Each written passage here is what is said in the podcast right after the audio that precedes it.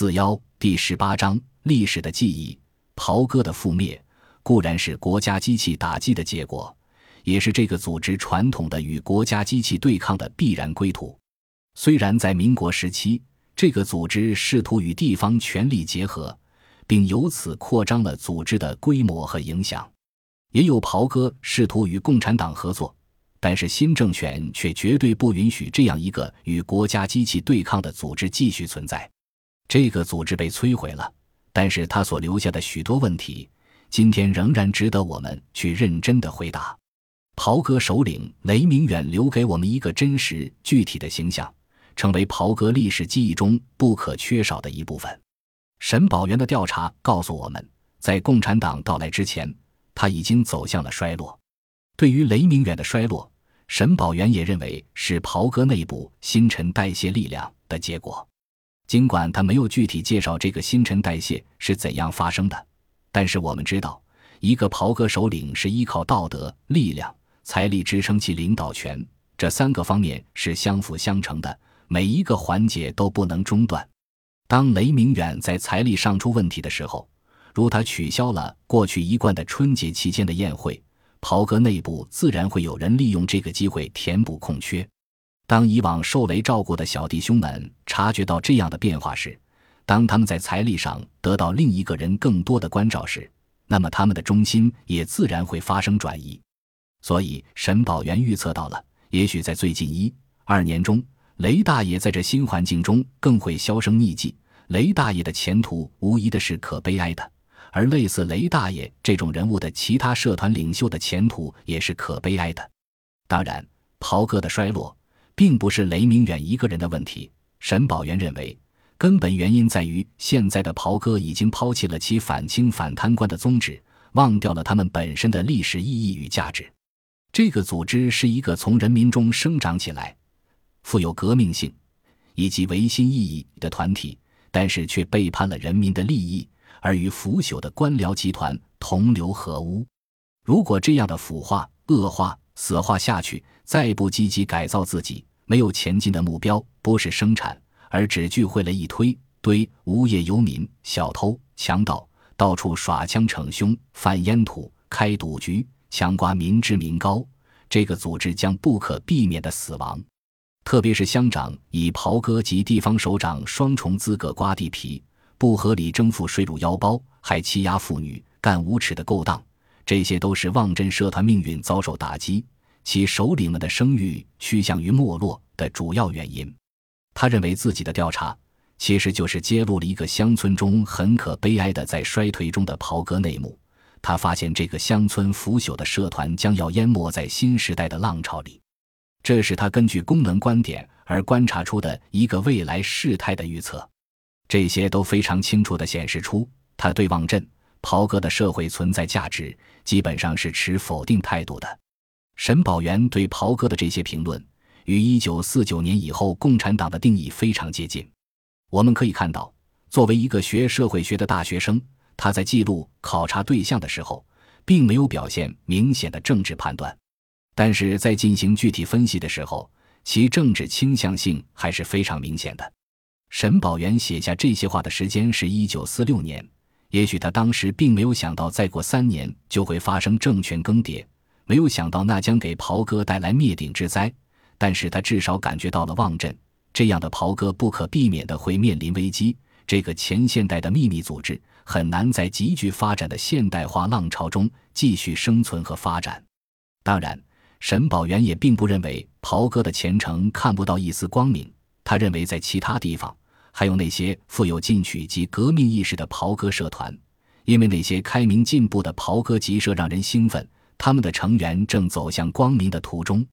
他举例说，成都发行的《大义周刊》就代表着一个言论正确、态度严肃的袍哥机关报。这个杂志上发表的文章，皆以发扬袍哥固有美德及精神为前提，并阐述袍哥结社之理论基础。尤其对中国和平民主团结运动呼吁不遗余力，其思想颇多精辟独到之处，是值得一般民众所学习的。因此，在沈宝元看来，这样的袍哥团体是值得赞扬的，因为他们没有脱离中国人民。也就是说，在沈宝元看来，像《大义周刊》所表达的这种袍哥发展的方向，才是袍哥的未来。沈宝元从《大义周刊》看到了袍哥光明的一面，但他有所不知，而且当时的人们也不知道的幕后故事是，这个表面上由中国民主同盟主席张澜领衔创办的袍哥刊物，是为共产党利用袍哥进行革命活动的一个工具。关于这个刊物创办的内幕。很多年以后才披露出来。一九四四年九月，原中国民主政团同盟改组，正式成立中国民主同盟。当时的共产党组织认为，国共合作已经成为过去，但是在民盟中的共产党员身份绝对不宜暴露。为了便于以后在知识分子中进行民主活动和统战工作，需要民主人士出面从事宣传工作。特别是出版公开发行的刊物，因此，袍哥身份的共产党人杜仲实加入了民盟，开始筹办一个刊物。杜仲实为此专门面见张澜，向他详细叙述了自己受共产党委派到成都组织袍哥蜀德社，已在川康军政人员中做统一战线工作。现在国共合作、共赴国难的统战口号已经不再适用，要转到反内战。要和平、反独裁、争民主的新目标上去，故打算以袍哥社团为背景创办《大义周刊》，希望张澜领衔当发起人，其他发起人都是川康将领中的袍哥大爷。当时为了得到国民党政府的批准，他们声称办刊物的宗旨是宣扬袍哥的民族意识、爱国思想，激励袍哥抗日救亡。这份杂志的确在争取民主的斗争中起到了宣传的作用。一九四六年七月，特务在昆明先后杀害了李公朴和闻一多，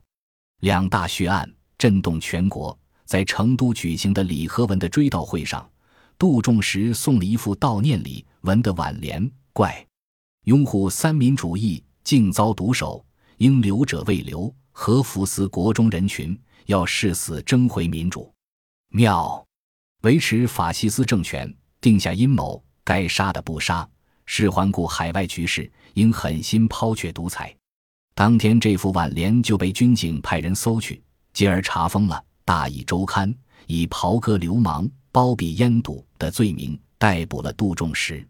同年冬天，杜仲实被营救出狱。据一九四六年《快活林》上的一篇文章，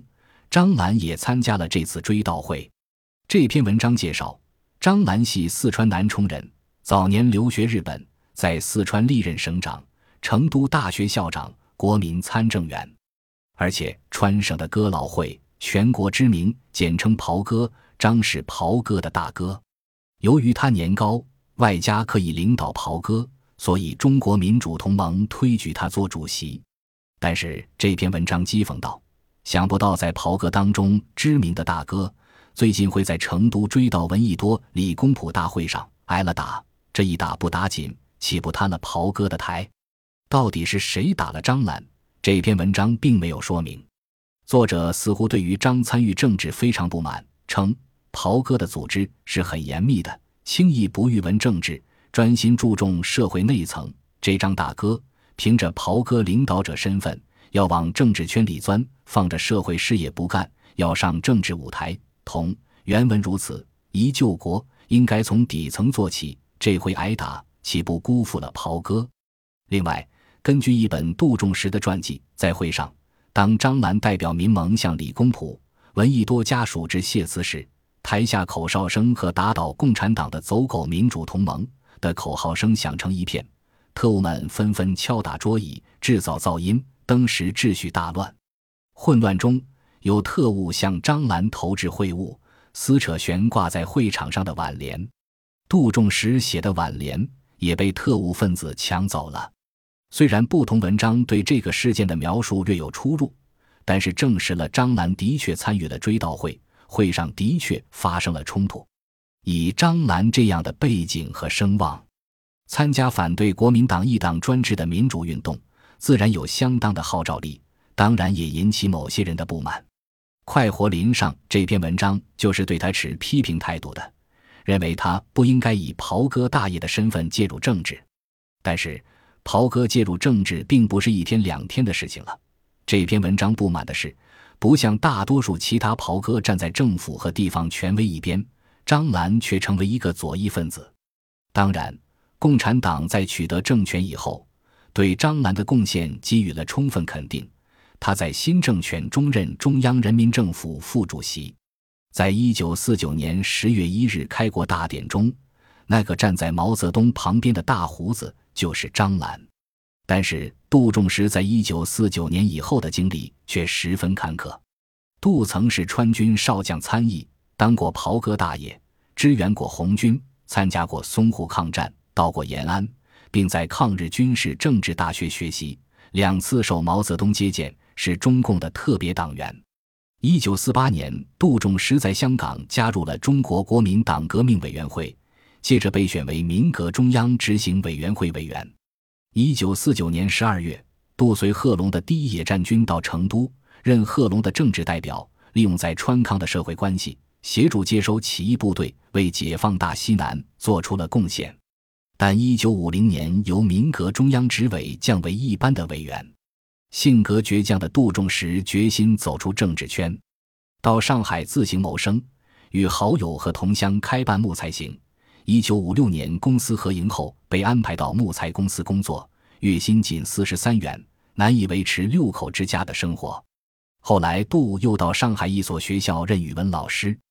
一九五七年被打成右派，次年以历史反革命罪被判刑劳改，一直到一九七六年才回到上海。一九八零年获平反。本集播放完毕，感谢您的收听，喜欢请订阅加关注，主页有更多精彩内容。